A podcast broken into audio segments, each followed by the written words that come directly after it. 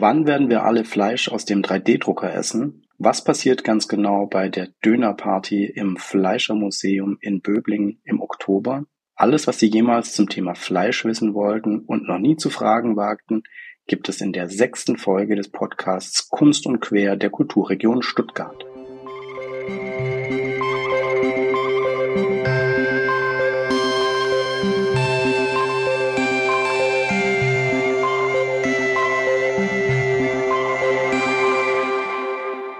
Willkommen bei Kunst und Quer, dem Podcast der Kulturregion Stuttgart. Mein Name ist Ingmar Volkmann, ich bin Redakteur der Stuttgarter Zeitung und Stuttgarter Nachrichten und arbeite dort in der Wochenendbeilage. Alle zwei Monate spreche ich an dieser Stelle mit spannenden Gästen über ein Kulturthema mit Bezug zur Region Stuttgart. In dieser sechsten Folge des Podcasts Kunst und Quer unterhalten wir uns über ein sehr wichtiges und sehr deutsches Thema. Wir sprechen über Fleisch. Mit Petra Kluger und Christian Baudisch reden wir heute über die Vergangenheit und die Zukunft von Fleisch, von Fleischkonsum und über die Kulturgeschichte von Fleisch. Für dieses Thema haben wir die absolut äh, perfekten Gesprächspartner eben eingeladen. Die Reutlinger Biologin Petra Kluger forscht zum Thema Kunstfleisch und wie dieses die Ernährung der Menschheit in Zukunft grundlegend verändern könnte. Sie ist Professorin für Tissue Engineering an der Hochschule Reutlingen. Unser zweiter Gast heute ist Christian Baudisch. Er ist seit 2017 der Leiter des Fleischermuseums in Böblingen, das die kulturgeschichtliche Bedeutung von Fleisch beleuchtet. Außerdem wird er beim Festival Übermorgen der Kulturregion Stuttgart eine Veranstaltung zum wirklich wichtigen, köstlichen und leckeren Döner realisieren. Dazu sprechen wir aber vielleicht später noch so ein bisschen. Zum Start wie immer, Frau Kluger, wie würden Sie sich selbst in drei Sätzen beschreiben? Ja, ich interessiere mich schon lange für die Natur und eben insbesondere auch für die Zellen. Und eigentlich haben wir ähm, klassisch mit der Biomedizin angefangen, Alternativen zum Tierversuch im Labor aufzubauen. Und jetzt forschen wir eben am Fleisch. Das finde ich extrem spannend. Da kann jeder mitreden. Und es gibt noch sehr viel zu tun. Das klingt gut. Herr Bautsch, jetzt wären Sie dran. Sie in drei Sätzen? Ich versuche es mal, also mal gucken. Ähm, ich mache, ich teile es vielleicht auf so beruflich, privat und irgendwas anderes. Also ich würde sagen, beruflich äh, bin ich absoluter Allesesser, Flexitarier und äh, neugierig. Privat äh, leidenschaftlicher Plattensammler und ähm, vielleicht noch zur Ausbildung was, also äh, klassischer Feldwald- und Wiesenkunsthistoriker weil mich immer alle fragen, ob ich Metzger oder ähnliche Hintergründe habe. Und da muss ich dann immer sagen, nein, ich komme eben aus der Kunstgeschichte, aus dem Ausstellungswesen. Und wenn Sie leidenschaftlicher Plattensammler sind, die beste Platte zum Thema Fleisch, kann man die auf einen Punkt bringen? Eat the Rich, Motorhead. Oder der Song Eat the Rich ist ein Soundtrack von dem Film. Aber das finde ich schon sehr gut. Und wir hatten äh, nein, nein, stopp, ich muss zurückspulen. Die beste Platte zum Thema Fleisch, jetzt haben Sie mich kalt erwischt, ist natürlich die, die wir gerade jetzt im Moment im Museum ausstellen. Und die äh, wäre? Mondo Sangue, Rosso come la Notte. Mondo Sangue aus Stuttgart haben letztes Jahr einen Soundtrack zu einem Film, den es nicht gibt, gemacht, einen Giallo. Äh, die, die Platte ist großartig, Stargäste Erik Pfeil, Bela B. und wirklich wunderschön. Und jetzt, seit 25.06., zeigen wir eine große Ausstellung zu dieser Platte. Das Problem ist, ich habe mal eine Ausstellung über Platten und Fleisch gemacht und deswegen habe ich viel im Kopf, weil die Ärzte mit Ich ess Blumen würden einem natürlich auch noch einfallen. Also, ich sehe schon, da gibt es einiges im Bereich Sound eben auch zum Thema Fleisch. Ähm, Sie haben das Stichwort Flexitarier gerade schon angesprochen. Essen Sie beide denn Fleisch? Sind Sie noch Fleischesserin, jetzt nachdem Sie sich sehr lange mit der Materie beschäftigt haben? Also das Wort noch ist gut. Ähm, tatsächlich vom unbedachten Fleischesser sehr weit hin mutiert zum fast Vegetarier, fast komplett. Aber auch noch Flexitarier. Also wir essen noch Fleisch. Die Familie leidet immer mit, wenn man der Haupteinkaufer ist, aber ähm, sehr viel weniger und sehr viel bedachter. Und das heißt einfach, weil Sie jetzt während Ihrer Forschung in den letzten Jahren sich da so tief reinbewegt haben in die Materie, haben Sie festgestellt, weniger ist in dem Fall dann mehr oder? Ja, man war eben auch so ein bisschen der klassische Verbraucher, die klassische Verbraucherin, die sich das immer sehr bildlich und schön auf der Wiese vorgestellt hat. Und wenn man dann mal nachrecherchiert und Fleisch abholt bei Schlachthöfen und so weiter, dann überdenkt man manches natürlich nochmal anders. Ist es nicht mehr ganz so lecker? Zumindest brauchen wir es nicht mehr so oft. Okay. Und bei Ihnen, Herr Bautisch, Sie haben eben das Stichwort Flexitarier schon in den Bereich, äh, wie soll ich sagen, der kulturellen Nutzung äh, reingebracht. Wie sieht es beim tatsächlichen Fleischessen aus? Ich esse Fleisch. Ähm, es hat sich aber auch verändert durch den Job. Also zum Beispiel habe ich für ein Comicprojekt äh, mit Jonas Greulich von Mogamobo einen Schlachthof wirklich besucht. Äh, und seitdem bin ich bei dem Metzger Stammkunde, weil äh, so kann man es machen. Ähm, Wobei wir natürlich äh, mit, nur mit einem kleinen Kaffee im Bauch um 4 Uhr in irgendeinem Industriegebiet standen und mordsmäßig Bammel hatten äh, vor dem, was uns erwartet. Es waren eben äh, Schweine und Rinder, eine komplette Schicht. Und äh, nix ist, ich wollte mir nicht die Blöße geben, dass der, der nachher in der Ecke steht und sich im Schlachthof übergibt, irgendwie der Studierte ist. Äh, aber es war dann wirklich, es lief dann genau anders. Es war hoch, hochinteressant, hochspannend. Und ich esse Fleisch. Ich versuche natürlich äh, das hat sich wirklich verstärkt durch den Job, auf den Tierwohlaspekt äh, viel mehr Wert zu legen als früher. Da war ich wirklich auch äh, ein klassischer Freitagabend-Imbissbuden-Geher und habe alles gegessen. Und ähm, das ist weniger geworden, es ist bewusster geworden. Und was neu ist, dass ich natürlich ähnlich wie meine Nebensitzerin äh, beruflich sozusagen der Formation professionell habe. Also wenn ich spannende Fleischersatzprodukte sehe oder was Neues sehe, dann probiere ich es aus Neugier. Also ich, ich, ich futter mich durch alles durch sozusagen. Klingt gut. Und das heißt aber auch quasi in der Stellenbeschreibung damals, ähm, zum, als die Stelle des Leiters vom Fleischermuseum neu besetzt wurde, stand nicht drin, muss Fleisch essen, sondern das äh, war jetzt keine Einstands, war kein Einstandskriterium. Das stand nicht drin und lustigerweise habe ich dann im Vorstellungsgespräch, wurde das überhaupt nicht thematisiert. Und als ich den Job dann hatte, habe ich ein halbes Jahr später meinen stellvertretenden Abteilungsleiter mal gefragt, sag mal, weil da, da fiel es mir erst auf, wirklich mit Verspätung. Ihr habt mich gar nicht gefragt, äh, ob ich Fleisch esse und da war die Antwort, du siehst so aus, als ob das der Fall wäre. ich weiß jetzt nicht, ob das gut oder schlecht ist. Positiv oder negativ, das mal, lassen wir mal im Raum stehen. Aber sie hatten auf jeden Fall recht, sagen wir es mal so. Aber es war kein Kriterium, äh, mhm. gesucht wurde, wurden andere Fähigkeiten. Okay, das klingt gut. Jetzt haben Sie gerade schon das Stichwort Fleischersatzprodukte eben auch erwähnt. Ähm, Gibt es da, ist ja auch mittlerweile ein riesengroßer Markt, gibt es da irgendwie was, was Sie jetzt besonders gut finden, wo Sie irgendwie gesagt haben, jetzt vielleicht nicht nur aus der Perspektive der Konsumentin, sondern auch aus der Perspektive der Wissenschaftlerin, keine Ahnung, der Beyond Meat Burger ist ganz gut gemacht? Oder sagen Sie, das ist alles noch nicht so richtig duftet, deshalb forsche ich ja gerade und versuche das so irgendwie eine Stufe höher zu bringen? Okay, da muss ich die Antwort zweiteilen. Also in der Familie haben wir tatsächlich auch ähm, so einen Testlauf gemacht. Also die Hälfte mag gern diesen Beyond Burger. Die Chicken Nuggets von einer bekannten deutschen Firma sind auch sehr gut und schmecken nach Chicken Nuggets. Zumindest haben die Kinder keinen Unterschied geschmeckt. Ist das die Firma, die so eine Mühle im Logo hat? Oder? Möglicherweise, mhm, gut, genau. Wollen wir jetzt nicht weiter vertiefen. Und ähm, die Würstchen fand ich unterirdisch, ehrlich gesagt, die ich probiert habe. Also ich persönlich denke, wenn ich schon vegetarisch esse, dann brauche ich das nicht. Aber ich glaube, für viele, weil wir so sozialisiert sind, braucht man halt noch irgendein Stück Fleisch oder Fleischersatz. Und das ist gut und da ist ja auch viel passiert in den letzten Jahrzehnten. Aus wissenschaftlicher Sicht kann ich ähm, da nicht so ganz in die Tiefe gehen, ist ja nicht mein Fachgebiet, aber generell sind natürlich ähm, vegetarische Produkte. Man muss gucken, wo Soja herkommt, wenn man es wirklich aus dem nicht tierethischen Aspekt, sondern dem ökologischen ähm, macht. Ich frage mich halt immer, warum schmecken die Sachen dann nach Fleisch? Was ist da drin? Da muss ja irgendwas drin sein. Ich glaube, da wird noch viel geforscht. Da haben wir auch mit Hohenheim ein Forschungsprojekt. Da wird noch einiges kommen. Ob das auch alles so gesund ist, sind natürlich viele Zucker drin und so weiter. Also ja, warum gibt es überhaupt die Forschung an dem Fleisch aus dem Labor? Einfach deshalb, weil diese Produkte wahrscheinlich nie den Fleischhunger in Gänze erfüllen werden, weil es halt doch noch eine Schippe fehlt, dass es nach Fleisch schmeckt. Aber es ist jetzt quasi nicht so, dass sie dann den Beyond Meat Burger schnappen und ihn direkt mit ins Labor nehmen und äh, eben um zu gucken, was sind da für äh, Inhaltsstoffe drin, die man in irgendeiner Form vielleicht sogar für die eigene Forschung dann, äh, wie soll ich sagen, abstrahieren und äh, besser, in, in besserer Form dann irgendwie äh, verwenden könnte. Also wir machen das nicht, weil der Überbegriff Fleisch ähm, mag natürlich ähnlich klingen, aber das sind ganz, ganz andere Sachen wie das, was wir im Labor machen mit den Zellkulturen. Wie gesagt, unsere Kollegen in Hohenheim, die Ernährungswissenschaftler, mit denen wir eng zusammenarbeiten, die untersuchen das auch und schauen dann nach Nährstoffen und so weiter.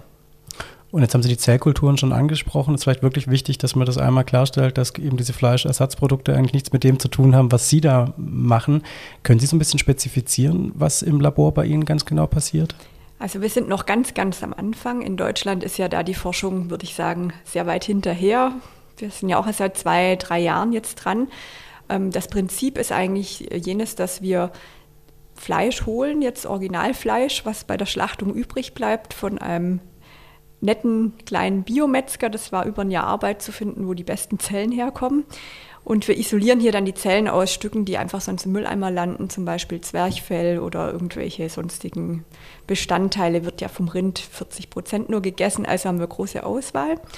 Das wird dann morgens warm geholt und da ähm, entnehmen wir sozusagen die Muskelvorläuferzellen und auch die Vorläuferzellen vom Fettgewebe und die vermehren wir dann und schauen, wie wir die überhaupt züchten können, dass die ihre Funktion aufrechterhalten. Also wirklich alles noch sehr rudimentär, aber wir haben schon ganz gute Fortschritte gemacht. Und wenn Sie sagen, ähm, das wird morgens warm geholt, braucht man da irgendwie analog zu Ihrer Geschichte von vorhin, braucht man da einen stabilen Magen oder ist es im äh, sterilen Laborkontext dann irgendwie äh, ganz normaler Alltag? Da geht man locker damit um. Also die schlachten tatsächlich nur ein Tier am Tag. Das ist so eine ganz kleine Metzgerei, so hinter Tübingen, mhm. mit der wir sehr gut zusammenarbeiten. Also auch liebe Grüße dahin, falls die das anhören. Gerne mit Namennennung. Wir ja, das ist die Firma Grieshaber. Also die sind wirklich so ein ganz kleiner Bio-Schlachthof. Ähm, die waren auch schon beim SWR, weil die wirklich so eine ganz gute Schlachtmethode haben, dass das eine Tier da reinläuft und nicht weiß, was ihm passiert, bis es denn dann tot ist. So. Okay. Und ähm, ja, also ich persönlich stehe tatsächlich nicht morgens um sechs dort im, beim Abholen, aber der Doktorand, der Janis Wollschläger, der das macht, ähm, der geht da hin und kriegt dann ein Stück und quatscht ein bisschen mit den Leuten. Das ist also vollkommen so, wie man sich eigentlich wünscht. Schade, dass es da nicht mehr von gibt hier. Jetzt haben Sie angedeutet, ähm, die Forschung steht da in, in, Deutschland irgendwie noch so oder steckt noch in den Kinderschuhen und ist vielleicht nicht so weit äh, wie in anderen Ländern. Wie erklären Sie sich das, dass da Deutschland irgendwie so ein bisschen hinterherhinkt und welche anderen Länder sind da irgendwie weiter? Also weiter sind definitiv die USA, Israel, die Niederlande sind ja ganz bekannt und immer mehr auch in den asiatischen Ländern.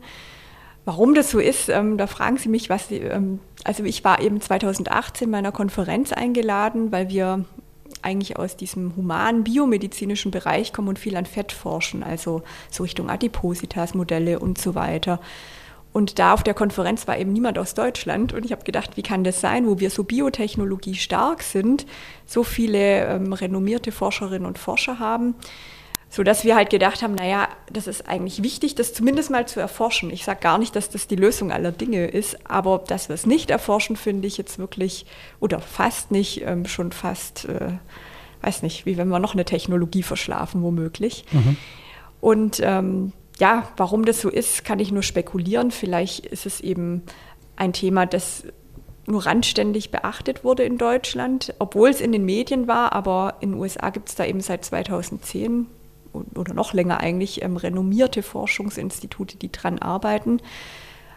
Was vielleicht noch typisch ist an diesem Themengebiet, ist, dass sehr viel Forschung in den Firmen passiert. Ganz mhm. widersprüchlich zu anderen äh, bisherigen biologischen Forschungsthemen. Man denke an den Impfstoff, da war viel akademische Forschung und dann kamen die Firmen, hier kommen irgendwie erst die Firmen und nebenher die Akademie.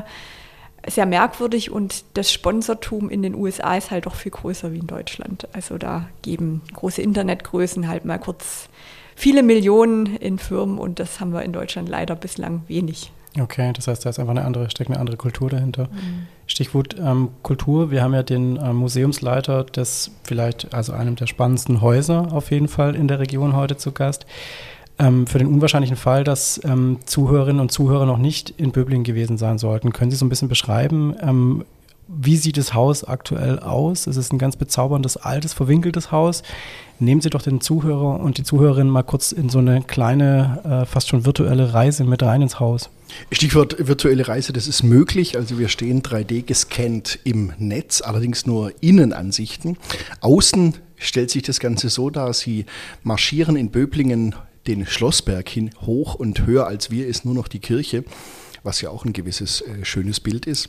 Und am, unterhalb der Kirche ist der historische Marktplatz in Böblingen und am Rand des Marktplatzes steht eben das Deutsche Fleischermuseum, ein bezauberndes, momentan noch grünes Fachwerkhaus, das in Teilen bis ins 16. Jahrhundert zurückgeht. Es ist kein Haus, das historisch mit äh, dem Handwerk zu tun hat. Es ist das ehemalige, his, his, die historische Funktion ist, äh, dass es das ehemalige Vogtshaus ist. Und deswegen ist es ein zweiteiliges Gebäude. Es gibt vorne eben das Vogtshaus und hinten ein Vogt hat Abgaben gehabt, hat eine Kutsche wahrscheinlich gehabt und Tiere gehabt und ähnliches. Deswegen gibt es hinten eine Vogtsscheune oder die Vogtsscheune. Und insgesamt haben wir fünf Etagen Ausstellungsfläche, vorne drei Etagen, hinten zwei Etagen. Wir reden da von ungefähr 500 Quadratmetern, okay. die mit Dauerausstellungen und Wechselausstellungen bespielt werden und seit 1.4.2017 mache ich das ja und da habe ich begonnen, die Dauerausstellung, die vorher ungefähr 35 Jahre unverändert stand, von vorne bis hinten umzukrempeln, abzureißen, neu zu gestalten, neu zu bauen. Das nenne ich gerade jetzt alles Labor Dauerausstellung 4.0. Dann gibt es diverse Nummerierungen, die mir auch jetzt schon irgendwie zerfasern, äh, weil 2024 wird das Museum 40 und 4.0 wäre der Stand, den Museen gerade haben sollten. Und das wollen wir natürlich zum 40-Jährigen schaffen. Schauen wir mal. Was Sie sehen, sind äh, historische Ladeneinrichtungen, Objekte des Handwerks, also ganz konkret Werkzeuge, Fleischwölfe, Hacklötze etc. etc. und eben Gegenwärtiges aus dem Handwerk und äh, Objekte, zu denen wir Geschichten erzählen und dann im Moment zwei Sonderausstellungen, also die besagte Sonderausstellung zur Platte von Mondo Sangue und mhm. im zweiten Stock und im Hinterhaus eine Ausstellung der künstlerischen Fotografin Judith Samen. Okay. Die, die gerade noch läuft bis 23. Oktober und dann am 10. November übernimmt ihre Klasse Judith Samen ist äh, Professorin für künstlerische Fotografie in Mainz. Und ich habe mir so ein Judith Samen-Jahr überlegt, sozusagen, weil eben eine Künstlerin, die auch äh, lehrt, die stelle ich sozusagen in beiden Funktionen dar. Eine Einzelausstellung der Künstlerin selber mit ihren Arbeiten, mit neuen Arbeiten, mit alten Arbeiten. Und dann im Herbst zieht sie sich zurück und ihre Klasse darf ran. Und das Spannende für die Besucherinnen könnte zum Beispiel sein, findet man die Lehrerin in den Studierenden oder in den Arbeiten, wer beeinflusst hier wen? Mhm. Wenn man beide Ausstellungen anguckt, kann man da so hin und her denken. Kann man gut vergleichen. Und Mondo Sangue ist äh, sozusagen etwas wilder, etwas rauer, äh, weil die Geschichte, die Ausstellung ist auch viel spontaner entstanden. Wir haben letztes Jahr diese Platte gemacht, weil wir mhm. eine Ausstellung weniger gemacht haben, weil es drohten eben immer Türschließungen und ich wollte keine Ausstellung aufbauen, die dann permanent geschlossen ist. Klar. Und das Budget einer Wechselausstellung, einer Sonderausstellung konnten wir komplett in die Produktion dieser Vinylplatte stecken. Cool. Der Plan war eben, so eine Plattenproduktion können wir an alle Corona-Vorschriften anpassen. Mhm. Wenn wir uns hätten im Dezember sehen dürfen oder feiern dürfen, dann hätten wir eben eine Record-Release-konzertartige Sache gemacht. Jetzt durften mhm. wir nicht, dann mussten sich alle die Platte kontaktarm äh, beim Label nach Hause bestellen oder mhm. streamen mhm. und zu Hause genießen. Es gibt YouTube-Videos, die auch zum Teil im Fleischermuseum gedreht wurden. Mhm. Und dann lief dieses Projekt nicht aus dem Ruder, aber es lief so gut und war so geliebt und wir haben uns auch selber in das Produkt so verliebt und so viel Spaß miteinander gehabt, dass eigentlich die Sahne, die Kirsche auf der Sahne noch gefehlt hat, also die Record die Release, die Record Release Party mhm. und dann haben wir gleich eine Ausstellung gemacht und die Geschickt. läuft jetzt eine Weile bei uns und die Party war super. Und vom Charakter her, ähm, vielleicht ähm, einen, einen Schritt zurückgedacht, ähm, haben Sie ja wirklich, wie soll ich sagen, auch so ein bisschen die, die Ansprache verändert und auch das Publikum verändert, oder? Früher war es halt wirklich ein, also konzipiert war es mal als, als ganz klassisches Fachpublikumsmuseum, oder? Nein, und eben nicht. Also äh, alle denken immer, ich mache was was da noch nie gemacht wurde. Mhm. Aber eigentlich mache ich genau das, was das Museum seit Anfang an sozusagen äh, als Standbein hat. Also das Museum steht von Anfang an auf drei Standbeinen. Okay. 84 äh, ging die Tür auf. Ich glaube am 16.09., das weiß ich jetzt nicht ganz sicher. Mhm. Und das Haus hatte schon immer drei Standbeine. Äh, zum einen die Geschichte, des Handwerks, äh, Kunstgeschichte, Kulturgeschichte. Äh, da haben wir eine Kunst, wir haben eine Kunstsammlung, eine kunsthistorische Sammlung, Handwerkswerkzeuge etc., Ladeneinrichtungen, Zunftobjekte, alles das. Dann ging es immer darum, dass sich das gegenwärtige Handwerk darstellt. Das lag jetzt natürlich eine Weile auf Eis, aber das waren natürlich in den 80er Jahren große, ich sage jetzt mal sehr wurstige Veranstaltungen. Wurstverkostungen, Zerlegungen und äh, Proben. Hand, handfest. das war deftig, sage ich jetzt mal. Mhm.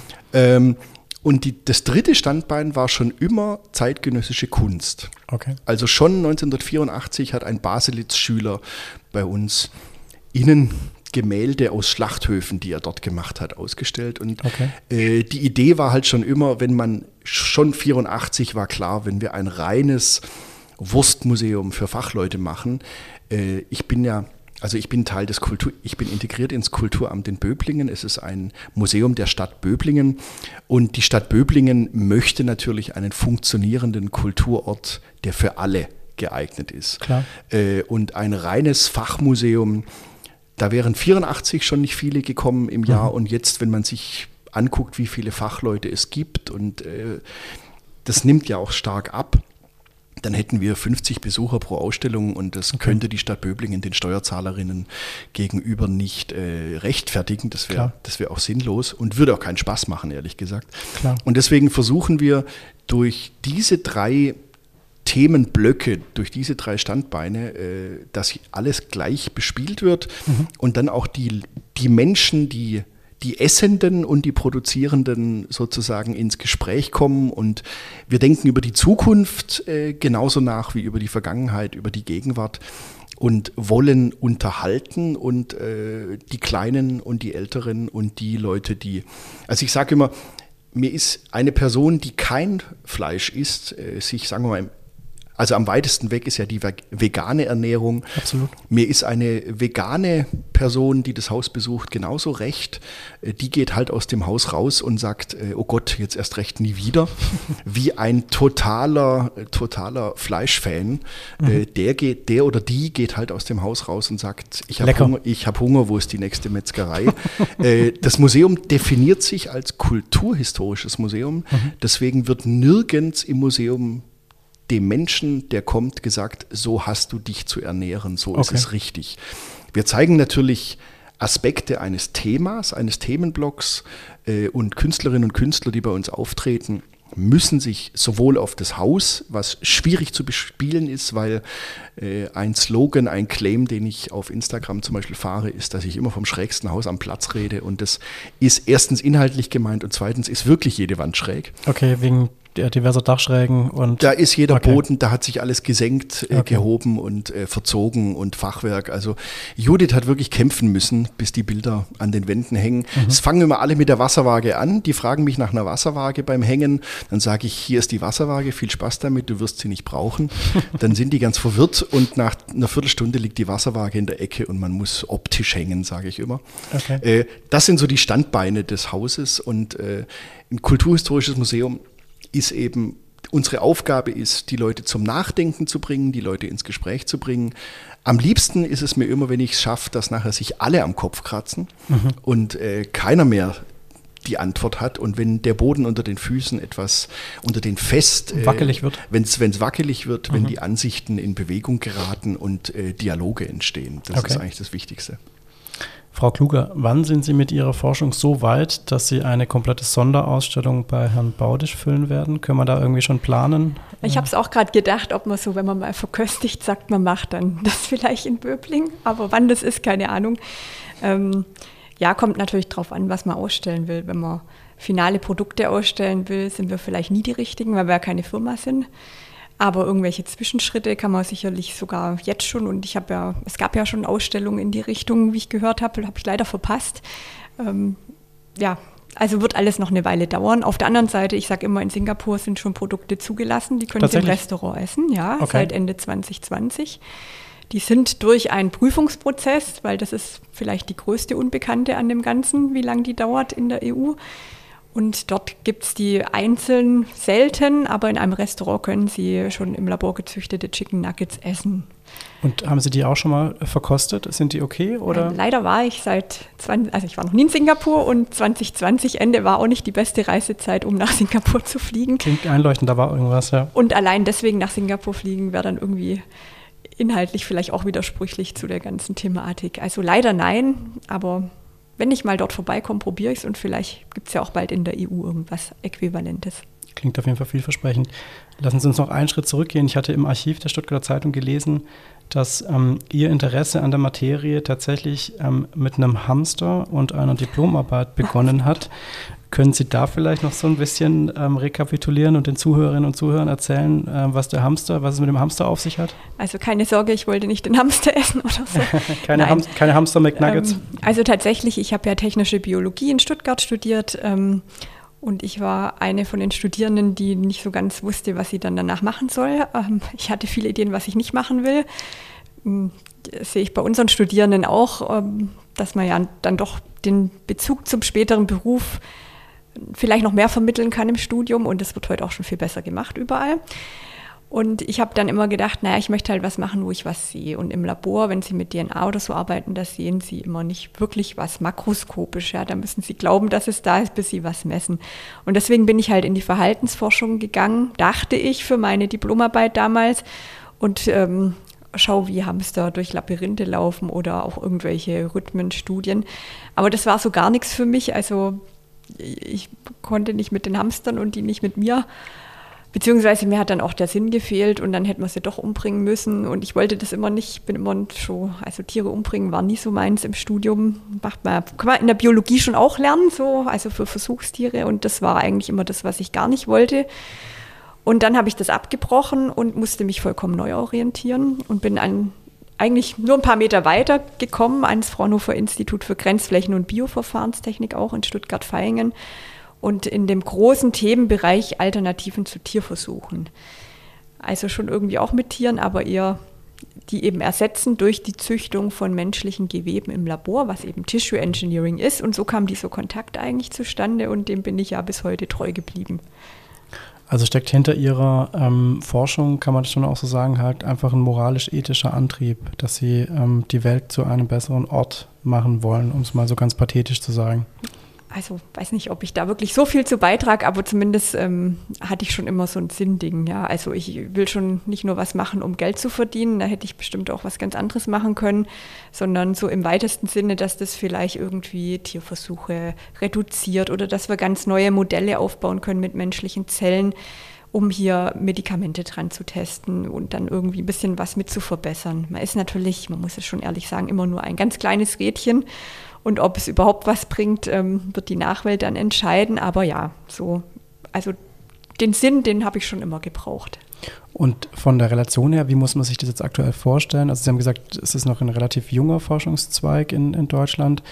Ähm, wie lange, also es ist wahrscheinlich auch schwierig zu sagen, wie lange braucht es, um jetzt tatsächlich irgendwie, sagen wir mal, auch theoretisch auf eine Menge zu kommen, mit der man so zwei, drei Leute irgendwie ernähren könnte? Ist das noch ein super weiter Weg oder sehen Sie da irgendwie so Licht am, am Ende des Fleischhorizonts? Also wir haben gerade nach Hohenheim, da wird ähm, das immer lebensmitteltechnisch jetzt analysiert, haben wir gerade 500 Milligramm, also so knapp ein Gramm produziert und das hat äh, dann doch einige, also zwei, drei Wochen gedauert. Ja, also okay. das ähm, ist jetzt gerade unsere Frequenz, aber wir sind ja auch wirklich relativ neu im Thema. Also die mhm. größeren Firmen sind da sicher schon weiter.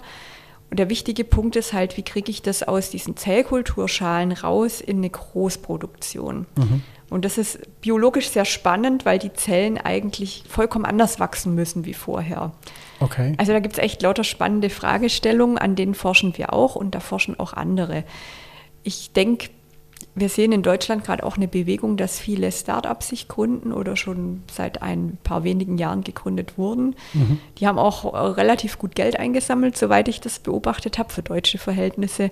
Und ich denke, dass da jetzt schon eine gewisse Bewegung auch in Deutschland reinkommen wird. Mhm. Gott sei Dank. Aber die anderen sind halt viel weiter. Okay. Definitiv.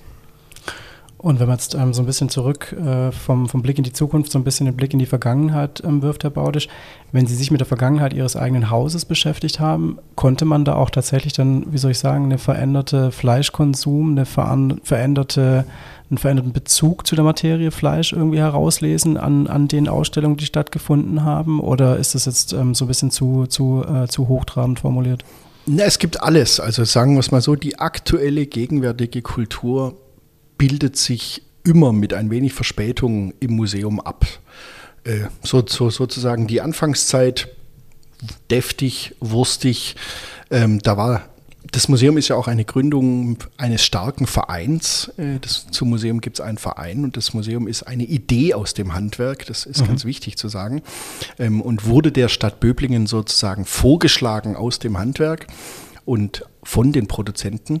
Damals eben Männer überwiegend. Und in dem Verein sind oder waren überwiegend Männer und überwiegend Metzger. Es war gar keine Eintrittsbestimmung. Also es gibt es die einzige, die einzige Einschränkung für den Eintritt in dem Verein Deutsches Fleischermuseum ist, dass 18 äh, Menschen, die unter 18 sind, brauchen die Unterschrift ihrer Eltern wegen des horrenden Jahresmitgliedsbeitrags von 15 Euro. Ähm, alle hier am Tisch könnten sofort eintreten und wir würden uns freuen, denn der Verein soll auch äh, umgebaut werden, hin, weg von den Produzierenden, hin zu denen, die über das Thema nachdenken, die mhm. kulinarisch interessiert sind, die kulturhistorisch, kulturell interessiert sind und die sich einfach für Essen interessieren und austauschen wollen. Ähm, aber natürlich, der Verein der Anfangszeit bildet einfach die Fleischwelt der 80er Sack ab, mhm. sage ich jetzt mal. Männer, Metzger, Metzgereien, Betriebe, Innungen. Und äh, die hinken halt teilweise auch mehr oder weniger hinterher, wenn man die Entwicklung, ich sage jetzt nicht die, äh, die, die äh, Technik, also was, was meine Nachbarin, meine Sitznachbarin hier macht, ist ja wahnsinnig neu, sondern wenn man das Handwerk insgesamt anguckt, ist es ja bei allen Lebensmittelerzeugenden, dass die Biobewegungen sowohl beim Weinbau wie beim Ackerbau wie beim äh, Fleischproduzieren wenn man sich mit Produzentinnen aus den Bereichen unterhält, am meisten Schwierigkeiten kriegen die mit den eigenen Leuten. Okay. Also äh, ich kenne, also jetzt wirklich ein Vergleichsbeispiel, ich kenne mich ganz gut in, in, in, in der Gegend unter Türkheim aus, weil ich da einen Weingärtner kenne. Mhm. Und der hat mir zum Beispiel erzählt, jetzt sind die natürlich alle Bio und Öko und so weiter und so fort. Der erste, der in Untertürkheim in den 80er Jahren seinen Weinberg nicht gespritzt hat, da ist dann einfach in einer Nacht- und Nebelaktion der Nachbar Wenger durch und hat dem seinen Weinberg mitgespritzt, weil er Angst hatte, dass die Käfer und Schäd Schädlinge mhm. rübermachen. Und solche Geschichten kann einem wirklich jeder, der bei der Avantgarde äh, in Biobewegungen und Ökobewegungen und ich sage jetzt auch mal in anderen Bewegungen im Lebensmittelerzeugen war, solche Geschichten kann einem jeder erzählen. Und äh, wenn man sich mit Metzgern unterhält, also so wie der, der, die Firma, von der Frau Kluge ihre Proben bezieht, ich kenne auch solche Leute, die selber schlachten, äh, Metzger, die eine eigene Herde auf der Weide haben. Ähm, junge Junge haben die Probleme, bis das endlich funktioniert. Und äh, allein zum Beispiel das Thema, wenn du deine Tiere auf der Weide schießen willst, wenn du den Weideschuss anwenden willst, bist du sofort im Waffenrecht drin und mhm. dann geht ein Riesenfass auf. Ähm, und äh, ein Metzger hat ja eigentlich nur einen Bolzenschussapparat Klar. und äh, will gar nicht mit einer Schrotflinte oder einem zweiläufigen Riesengewehr sein Rindvieh erschießen. Aber dann geht es los mit Kugelfangen und was weiß ich was. Also ein Metzger, mit dem ich mich da sehr gut unterhalten habe, der es hingekriegt hat, äh, Philipp Sonntag, ein großer Innovator aus äh, dem Allgäu, der hat mir das alles mal erzählt und dann fiel dann irgendwann der Satz, wir dürfen halt alles das nicht, was die Jäger dürfen. Mhm. Also ein Jäger schießt irgendwo im Wald und eine Jägerin natürlich, äh, die schießen irgendwo im Wald ein Reh, dann brechen sie es auf, dann schnuffelt der Hund dran rum, dann werfen die das äh, aufgebrochene Tier in den Kofferraum, mhm. fahren mhm. eine unbekannte Zeit lang durch die Gegend, hängen es in der Garage auf und irgendwann kommt dann der äh, Fleischbeschauer aber nur, wenn es verkauft werden soll. Wenn er es privat futtert, muss gar niemand kommen. Okay. Also völliger wilder Westen. Mhm. So haben Jägerinnen und Jäger immer gearbeitet.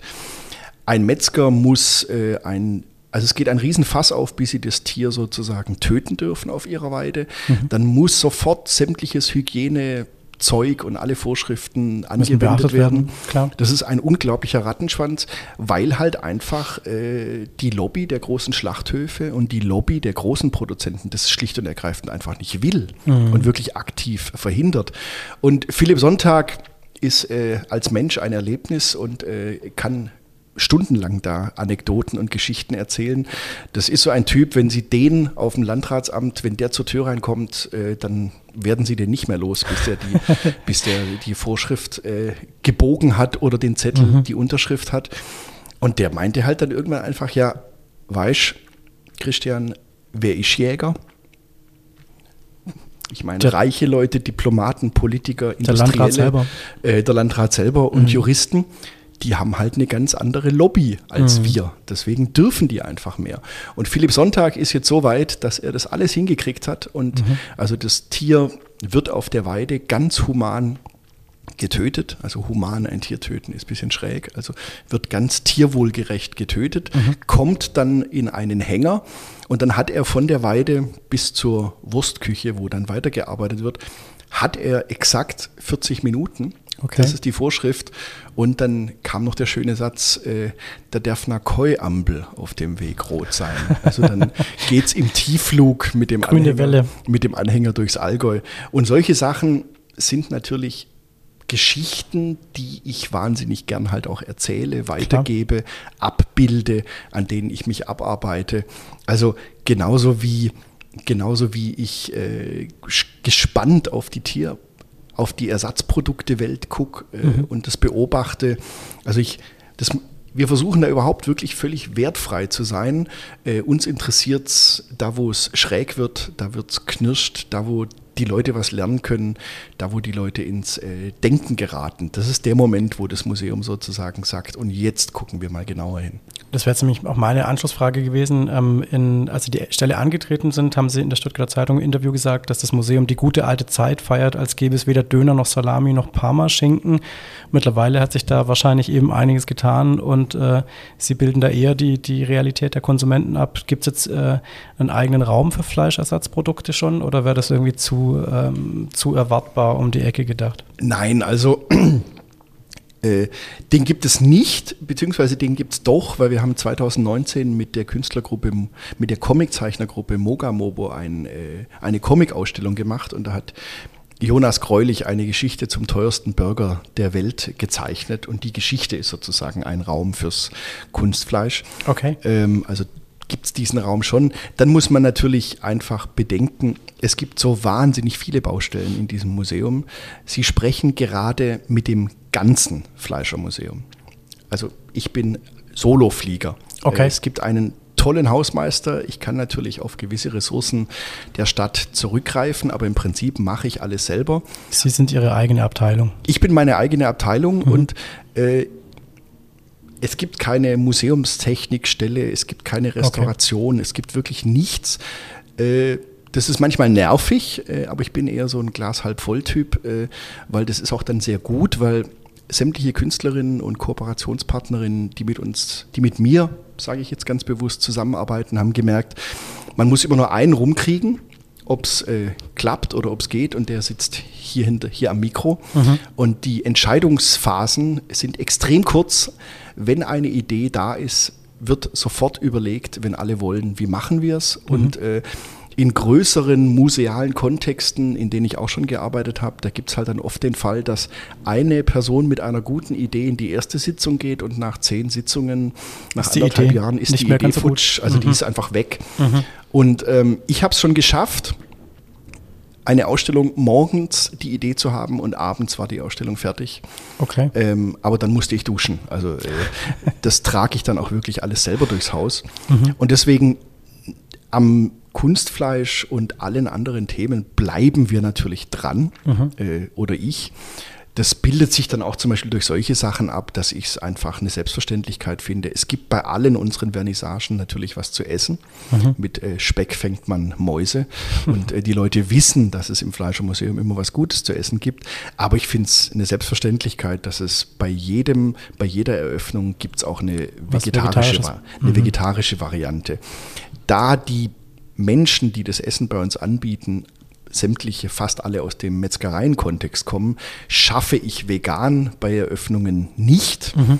Äh, es sind auch nicht, es ist auch kein so großer Bedarf, ehrlich gesagt. Mhm. Ähm, aber vegetarisch finde ich einfach heutzutage ist eine Frage des Anstandes, das anzubieten. Klar.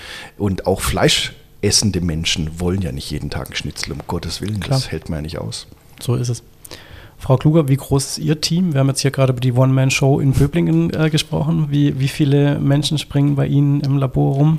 Also wir sind so etwa zwölf, wobei die eine Hälfte tatsächlich noch an diesen Alternativen zum Tierversuch, also menschlichen mhm. Modellen forscht, was inhaltlich übrigens ganz ähnlich ist von den Methoden. Mhm. Und die anderen, also so um die sechs, ähm, zwei Doktoranden haben wir, zwei Postdocs und ähm, technische Mitarbeiter. Also so auch relativ überschaubar, ein bisschen mehr.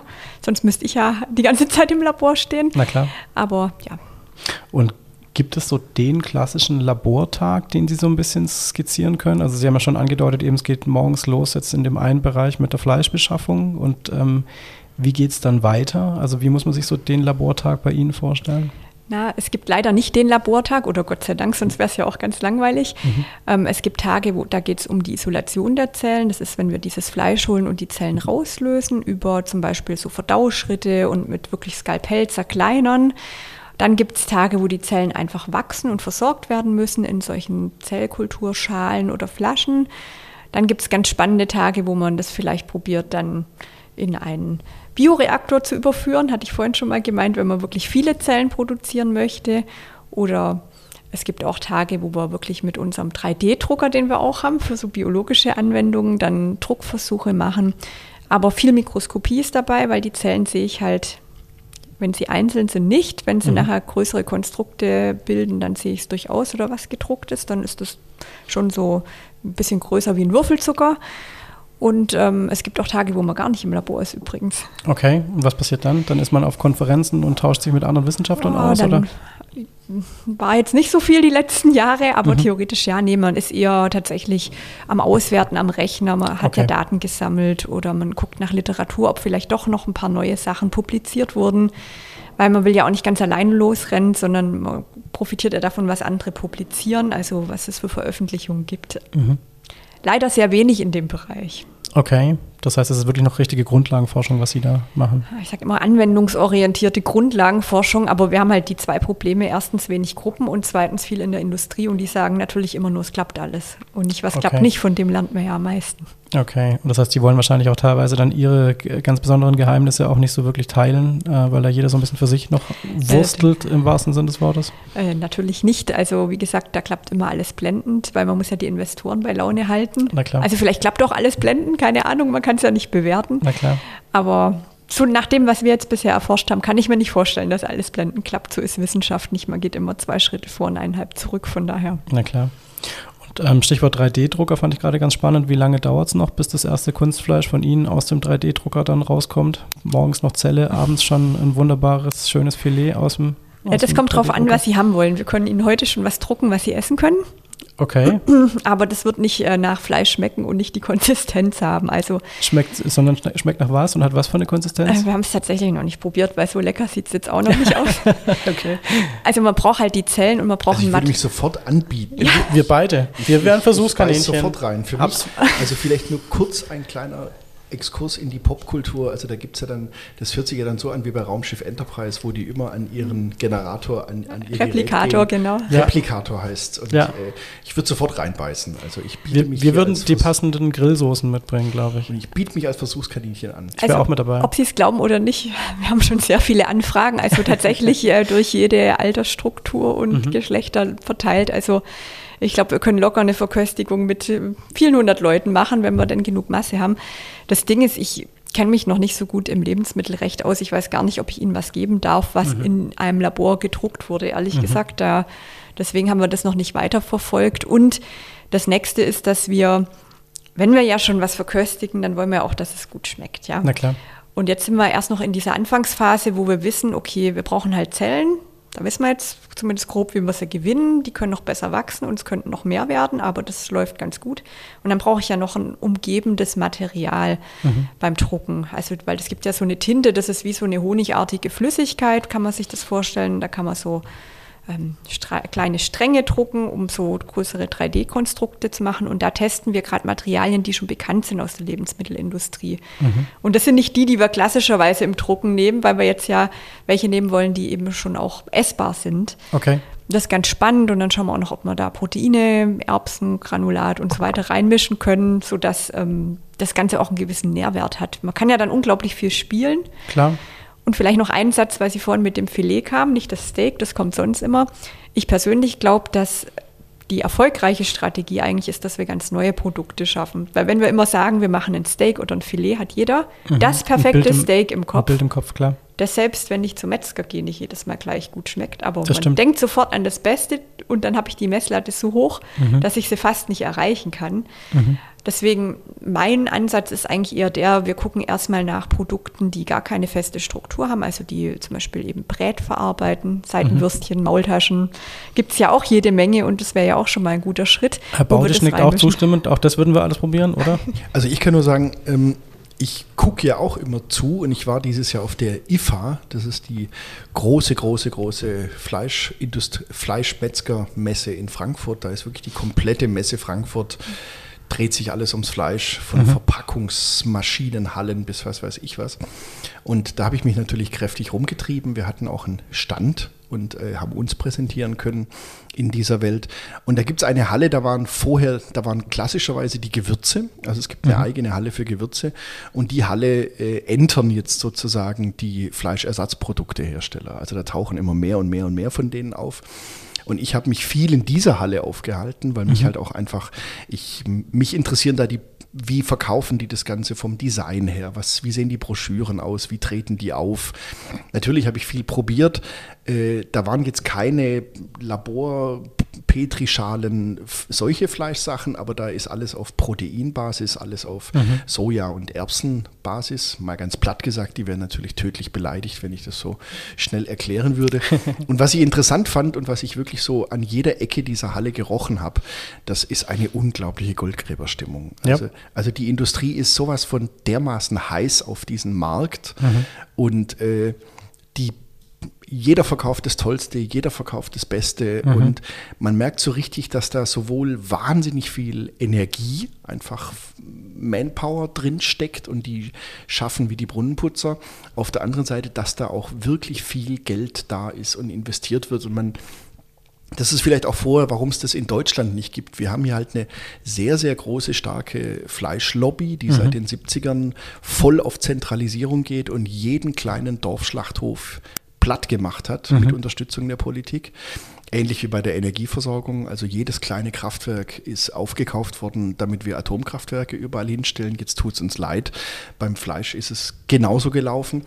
Und ähm, diese Lobby verhindert halt auch einfach sehr viel und stoppt sehr viel und nervt und wirft Knüppel zwischen die Beine der Leute.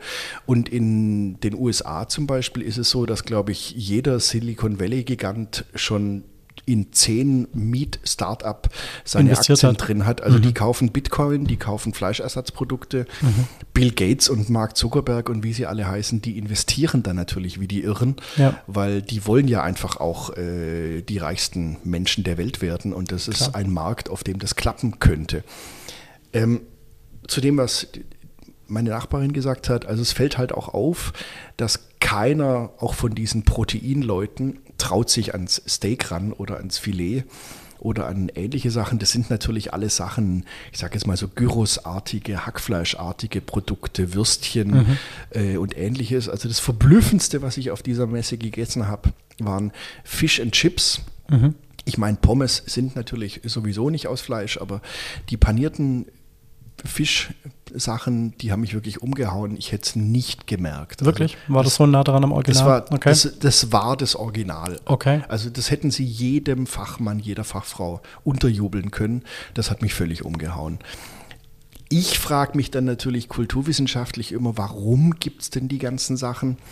Also äh, es ist so ein, ich, glaube, es ist so eine Übergangsphase Phase gerade. und so eine Übergangsphase, so wie Heroinabhängige mit Methadon vielleicht äh, noch länger leben als mit Heroin und äh, gewisse negative Aspekte des Heroins eben vermieden werden. Also die richtigen knallharten Veganer und Veganerinnen finden das ja alles äußerst seltsam und sind ja auch beleidigt, weil denen ihr Alleinstellungsmerkmal verloren geht. Und äh, Veganismus ist heute viel einfacher als, ich sage jetzt mal 1985 Klar, und macht weil die Auswahl deswegen- viel größer ist, klar. macht deswegen auch äh, viel weniger Spaß, weil man will ja auch äh, das Leiden promoten, das man hat. Das Man will zeigen, was man für ein guter Mensch ist, klar. Ja. Genau. Und das funktioniert alles nicht mehr, weil sie können sich im Supermarkt perfekt durchkaufen. Auch beim Discounter ist das Zeug ja schon angekommen. Ja.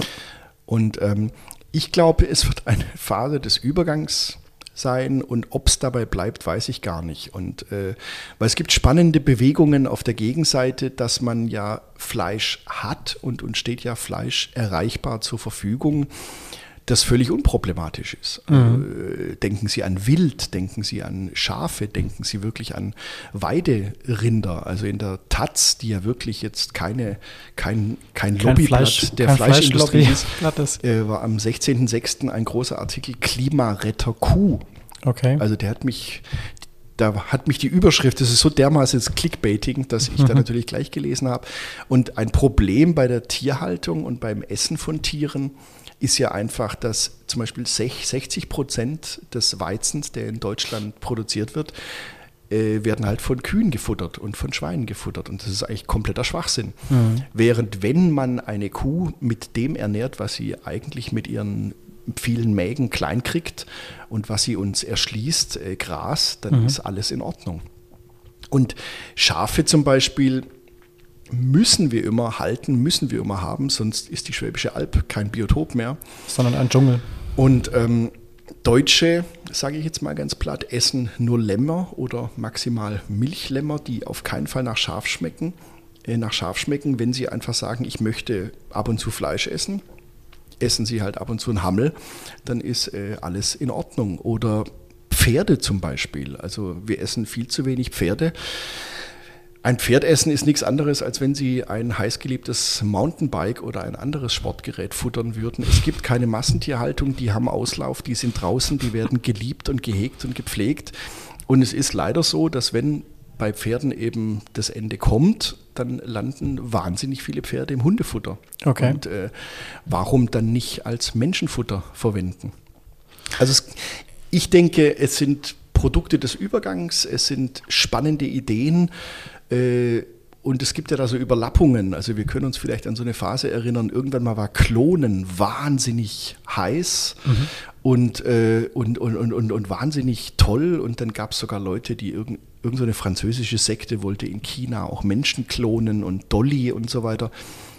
Da hat sich alles beruhigt, aber die Erkenntnisse, und kein Mensch will mehr komplette Lebewesen klonen, aber mhm. die Erkenntnisse, die die Wissenschaft da gewonnen hat, die sind schon längst äh, woanders angewandt und verwendet und äh, das wissen wir wahrscheinlich gar nicht, wo die überall zum Einsatz kommen. Frau Kluger, sehen Sie das so ähnlich, dass wir uns gerade in so einer Übergangsphase befinden? Ich fand es total interessant, als Sie gesagt haben, dass Sie sich quasi vor Interessenten eigentlich gar nicht retten können, die mal bei einer Verköstigung mitmachen wollen würden. Ist es tatsächlich so? Also spüren Sie, dass da einfach A, gerade so ein, so, ein, so ein super großes Interesse an Ihrer Arbeit ist und B, würden Sie auch sagen, Übergangsphase gerade, in welche Richtung vielleicht? Also definitiv ja. Ich habe das Thema schon 2013 in meine Vorlesung aufgenommen. Also ich mache eine Vorlesung Tissue Engineering, eigentlich für die Biomedizin und ein Blog, gerne mal vor Weihnachten, weil ja ein bisschen fancy war immer dieses, ich, wir produzieren Fleisch im Labor. Immer eine Umfrage gemacht, wer würde das probieren, auch von den Vegetariern. Am Anfang waren das wenig, heute strecken alle. Echt? Ja, und auch im Bekanntenkreis, also viele finden das natürlich total abartig und doof, was wir machen. Ist auch okay, die dürfen ja auch genauso ihre Meinung haben. Aber ich habe es ja vorhin gesagt, ähm, also das Interesse ist durchaus da, es mal zumindest zu probieren. Und das äh, soll es ja auch sein, weil kein Mensch weiß, was die richtige Ernährung ist, sage ich jetzt böserweise. Ähm, das ändert sich ja auch alle paar Jahre und ich glaube einfach, dass man alles bedacht essen muss und sich vielleicht Gedanken machen muss, wo kommt es her. Aber das ist jetzt meine Meinung. Von daher glaube ich schon, dass sich viele Menschen gerade mehr mit Ernährung auseinandersetzen und natürlich mit dem Klimawandel, der ja aufgrund anderer Krisen vielleicht gerade etwas ähm, nach hin hinten drückt mhm. und alle kaufen wieder Braunkohle. Mhm. Also das ist aber ein anderes Thema, aber er kommt ja nun mal und da beschäftigen sich viele Menschen mit. Und dass hier Ernährung eine große Rolle spielt, das haben wir schon gehört. Ich bin jetzt auch nicht ähm, so tief in der Ernährungswissenschaft, Landwirtschaft, aber was ich halt bisher gelernt habe, ist, dass wir natürlich, wenn wir auf Deutschland gucken, immer ein ziemlich gutes Ausgangsland haben aufgrund verschiedener Aspekte, ja. Nicht nur der Wohlstand und unser Technologiegrad, aber wir haben auch sehr viele urbare Fläche. Mhm. Also wir haben viel Land, das bebaut werden kann, äh, also wo Sachen angebaut werden können, so rum. Wir haben viel Fläche, verhältnismäßig viel für Tiere. Und ähm, mir fehlt da immer der globale Blick, weil wir werden mhm. halt mit der wachsenden Weltbevölkerung nicht überall diesen Luxus haben, dass Klar. wir Schafe über die Schwäbische Alb treiben können. Klar. Und da war ich in einer ganz ähm, interessanten Diskussionsrunde demletzt auch, wo auch ähm, ein anderer Forscher gesagt hat, natürlich wird es weiter diese Norma Nomaden geben, also die wirklich diese Tiere irgendwo in Afrika durch die Gegend treiben, weil da wächst nichts und die essen vertrocknetes Gras und man mhm. kann nachher Milch und Fleisch draus gewinnen. Mhm. Und wenn wir ehrlich sind, um die paar Tiere geht es ja gar nicht. Es geht ja schon um diese Massentierhaltung einfach. Und da habe ich auch wiederum gelernt von einem Landwirt letztens bei der Gesellschaft für, Deutsch, für Ernährungswissenschaften war ich auf einer Konferenz, da war ich in so einer Diskussion mit einem Landwirt. Auch das Wort ist eigentlich per Definition einfach nur negativ behaftet. Man muss eigentlich sagen, eine nicht artgerechte Haltung. Okay. Weil die meisten Betriebe können, sind sofort Massentierhaltung, weil keiner hat noch 20 Hühner, sondern mhm. das sind schon immer 100 und mehr. mehr. Und wenn mehr. man die Leute fragt, ab wann ist es eine Masse, dann ist es ab dreistellig. Mhm. Also ich habe da viel gelernt, auch mit Bedacht meine Worte zu wählen, weil mhm. ich möchte ja ähm, niemand was vorschreiben oder polarisieren oder so. Ich möchte einfach nur dafür werben, dass wir auch das anschauen sollen. Ja. Und ich glaube einfach, wenn wir global schauen, es kann nicht so weitergehen. Und es ist aber auch wieder schwierig, dass wir, wo wir alle schon verhältnismäßig hohen Fleischkonsum hatten und noch haben, wieder anderen Ländern, die diese Entwicklungsphase noch gar nicht gemacht haben, vorschreiben, das ist aber schlecht. Wir haben gelernt, das ist schlecht, okay. was wir gemacht haben, macht es nicht. Also extrem schwierige gesamtglobale Lage, keine Ahnung, wie das ausgehen kann. Ja. Aber möglicherweise ist eben ähm, diese biotechnologische Produktion von Lebensmitteln, das muss gar nicht nur Fleisch sein, sondern auch, gibt ja verschiedene Ansätze, Milch oder man kann sogar Schokolade forschen, welche dran. Also möglicherweise ist das ein Ausweg, um die wachsende Weltbevölkerung irgendwie zu ernähren, auch in Regionen, wo ich gar nicht die Möglichkeit habe. Das heißt, es wäre so Ihre Prognose oder wenn ich jetzt fragen würde, wie werden wir uns in 20 Jahren ernähren, dann sagen Sie, hoffentlich kommt alles oder ein Teil davon aus Ihrem 3D-Drucker oder wie würden Sie antworten? Naja, am besten wäre es ja eigentlich, wir bräuchten das Ganze gar nicht. Also, will mich auch nicht selber wegrationalisieren, aber vom Ding her, wenn wir dahin kommen würden, wo wir eigentlich früher waren, eben nicht diesen Luxusüberkonsum, sondern wieder mit Bedacht essen, ähm, da gab es ja auch nur, ich meine, früher gab es nur einmal die Woche Fleisch, da hat man doch nicht mittags Fleisch und abends Wurst oder so gegessen. Aber ich, ich persönlich glaube einfach nicht, dass die gesamte Weltbevölkerung diesen Schritt mitmacht, logischerweise. Mhm. Und das muss sie vielleicht auch nicht. Und deswegen denke ich, dass das zumindest mal eine Alternative ist, die zusätzlich ja theoretisch auch autark von Weizenversorgung und so weiter vonstatten gehen kann. Vielleicht kleine Seiteninfo. Warum ist in Singapur das erste Produkt zugelassen? Das ist ja eine spannende Frage. Das stimmt, einfach weil da die Reglementierung eine andere ist? Oder? Singapur, kleiner Stadtstaat, keine Fläche für Landwirtschaft, hat okay. schon immer das Bestreben gehabt, autark die Bevölkerung versorgen zu können, mhm. sind sehr technologieoffen, weil sie eben diese Probleme haben. Klar. Und ähm, deswegen da wirklich vielfältige Wege anschauen. Oder auch Israel ist jetzt auch nicht so hm, ganz riesig und flächenmäßig gut aufgestellt wobei da ja auch viel Obst und Gemüse herkommt, so ist nicht. Also es ist schon interessant. Ich glaube, wir haben einfach nicht diesen Druck bisher gehabt, den andere Regionen haben. Ja. Also es gibt halt da überall spannende Geschichten und Themen und Einzelheiten. Das ist einfach so, wenn man da einsteigt, wirklich das Aufregende. Und ich glaube, es wird einfach auch knallhart entschieden, werden oder es wird sich knallhart entscheiden, welches Produkt hat dann die bessere Klimabilanz mhm. und welches Produkt verbraucht weniger Energie und welches Produkt lohnt sich kapitalistisch. Also ähm, und es gibt ja auch Sachen, man kann, man kann ja sich vegan so ernähren, dass es genauso Quatsch ist und schädlich für den Planeten. Also wenn ich mir jeden Tag abends eine Flugmango gönne und äh, morgens mit einem Avocadobrot starte, Klar, das und dann mittags noch ist, einiges an Soja irgendwie in dann. Dann, dann, dann bringe ich den Planeten auch genauso in Bedrängnis. Na klar. Und es geht permanent hin und her, das ist eigentlich das Normale bei der Menschheit. Also zum Beispiel ist es ja auch so, dass das kleinteilige Schlachten, also das, was die Leute wirklich erleben konnten in der Nachbarschaft, dass das überhaupt nicht zu einer Tierschutzbewegung geführt hat. Das haben die Leute wirklich gesehen, akzeptiert, da gab es auch eine soziale Kontrolle. Ich hatte einen Vortrag einer äh, Historikerin aus Frankfurt, Florentine Fritzen heißt die, im Deutschen Fleischermuseum, über die Geschichte des Vegetarismus und Veganismus in Deutschland. Mhm. Und da geht es gar nicht drum, ging's in dem Buch geht es gar nicht darum, wer hat Recht, wie er sich ernährt, sondern wie ging es los, wo kommen die her, wie ist diese Bewegung entstanden.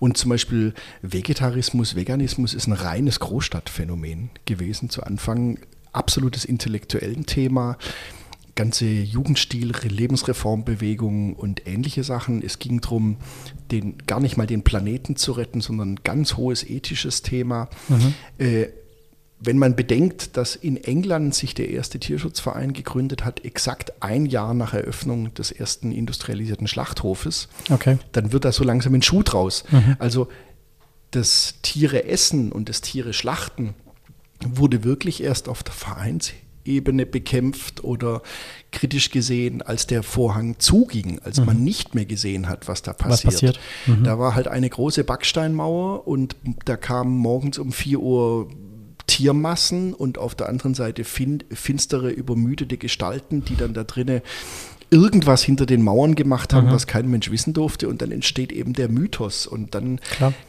geht es genauso in den Expressionismus. Und dann schreibt Bertolt Brecht die heilige Johanna der Schlachthöfe. Und dann wird zum Beispiel Krieg und Schlachthof eine Zum Metapher, Thema. die zusammengeht. Und ähm, Peter zum Beispiel arbeitet ja mit Holocaust-Metaphern, was ich wirklich äh, verhe verheerend finde und, und unpassend. Also das sind so die Aufgaben, dass wir oder ich in dem Museum, dass wir halt so zugucken, Einzelaspekte rauspicken. Es muss dann immer ein Päckchen draus geschnürt werden, äh, eine Ausstellung, eine Veranstaltung oder ähnliches. Und äh, das Spannendste ist eigentlich das Zugucken mhm. und das Beobachten und das Werten will ich nicht, darf ich nicht aufgrund meiner Funktion, sondern äh, unterhalten, bilden, abbilden, darstellen, ja, beobachten. Für mich war das Spannendste heute äh, nicht nur zu beobachten, sondern Ihnen beiden zuhören zu dürfen. Ich hatte eingangs ähm, damit gedroht, dass wir noch mit einem kleinen Werbeblock enden. Sie werden beim Übermorgen-Festival im September, Oktober eben auch vertreten sein. Können Sie ähm, verraten, mit äh, welch köstlicher Deliziosität äh, Sie da die Besucher des Übermorgen-Festivals der Kulturregion Stuttgart verwöhnen werden? Herzlich gern. Also am 9. Oktober 2022 findet im Deutschen Fleischermuseum der Bödöso statt. Bödöso mit alles ist äh, der exakte Titel. Das ist der Böblinger Dönersonntag. Und es geht einen ganzen Sonntag im Museum um den Döner. Und zwar gibt es den tollen Autoren und äh, Wissenschafts- und Kulturjournalisten Eberhard Seidel, der schon lange in der Materie drin ist, der ein großartiges Buch über den Döner geschrieben hat. Das Spannende an der Geschichte ist, dass das jetzt kein Coffee-Table-Book ist, äh, wo Döner-Anekdoten erzählt werden, sondern er nutzt eigentlich den Döner als Werkzeug, um die Migrationsgeschichte aus der Türkei und die türkisch-deutsche Arbeitsgeschichte und Beziehung und Migrationsgeschichte mit dem Döner zu erzählen. Und über den Döner erzählt er die gesamte Geschichte oder viele, viele Aspekte der Geschichte der türkischstämmigen Menschen hier in Deutschland. Also da geht es genauso darum, wie viele Dönerbetreiber sind im Osten in Deutschland wirklich ermordet worden und äh, die Arbeitsmigration und ähnliche Themen. Also es gibt auch harte Themen, aber auch fröhliche Themen, zum Beispiel sehr lustig fand ich natürlich aus der Metzgersicht, dass die Dönerwirtschaft einfach die deutsche DIN-Norm, Regelwut und alles komplett ignoriert hat und sich einfach wildwestartig durchgesetzt hat. Okay. Ähm, Herr Seidel wird sein Buch vorstellen und interviewt wird er dazu von der SWR-Journalistin Mer Merve Kayikci. Und das Ganze können wir noch in einen schönen Rahmen packen die Freiburger Bühnenbildnerin Mai Gogischwili baut einen unserer Metzgerladen zu einer, ja, wir wissen es noch nicht, Fantasy-Döner-Installation oder ähnlichem um. Und wir freuen uns, dass das Deutsch-Türkische Forum Stuttgart auch noch mit im Boot ist. Die kümmern sich so ein bisschen um das äh, Kulturprogramm. Musikalisch gibt es was. Und das ist das Allerwichtigste, es gibt natürlich Döner und Ayran und bestimmt Veggie-Döner und normalen Döner am 9.10. in Böblingen. Klingt sensationell. Klingt nach Döner mit alles und scharf. Äh, und Baden. Eintritt frei. Super. Was will man mehr? Was will das schwäbische Dönerherz mehr? Absolut. Vielen lieben Dank, dass Sie beide da waren. Ähm, Frau Kluger, ich freue mich drauf, wenn wir uns in zwei Jahren spätestens wieder treffen und Sie dann ein Pröbchen mit dabei haben und wir dann die Folgeveranstaltung hier machen. War sehr spannend. Ganz herzlichen Dank. Ganz herzlichen Dank auch von meiner Seite. Dankeschön.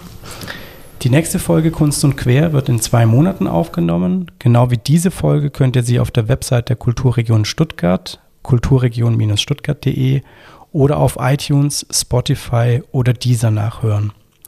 Wenn ihr die Kulturregion Stuttgart auf Instagram oder Facebook abonniert, erfahrt ihr rechtzeitig alles Wissenswerte über den Podcast, seine Themen und seine Gäste.